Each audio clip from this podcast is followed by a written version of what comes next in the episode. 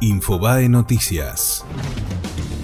Comienza a funcionar precios esenciales. Se congelará el valor de una serie de alimentos durante 180 días. El gobierno, que comenzará a fiscalizar los supermercados el próximo 29 de abril, prevé sanciones por incumplimiento. Para conocer la lista de los 64 productos incluidos en el programa, entra a infobae.com.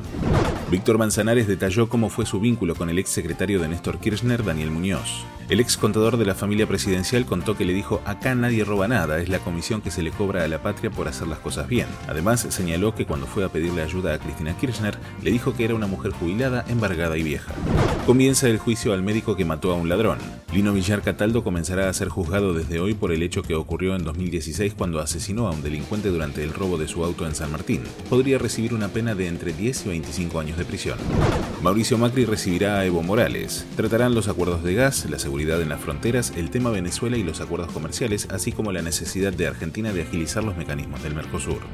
El gobierno porteño le quitó la licencia de conducir al taxista del relato salvaje. El Ministerio de Desarrollo Urbano y Transporte oficializó la inhabilitación del chofer que participó de un violento episodio de tránsito en Villa Urquiza hasta que la justicia se expida. Fue Infobae Noticias.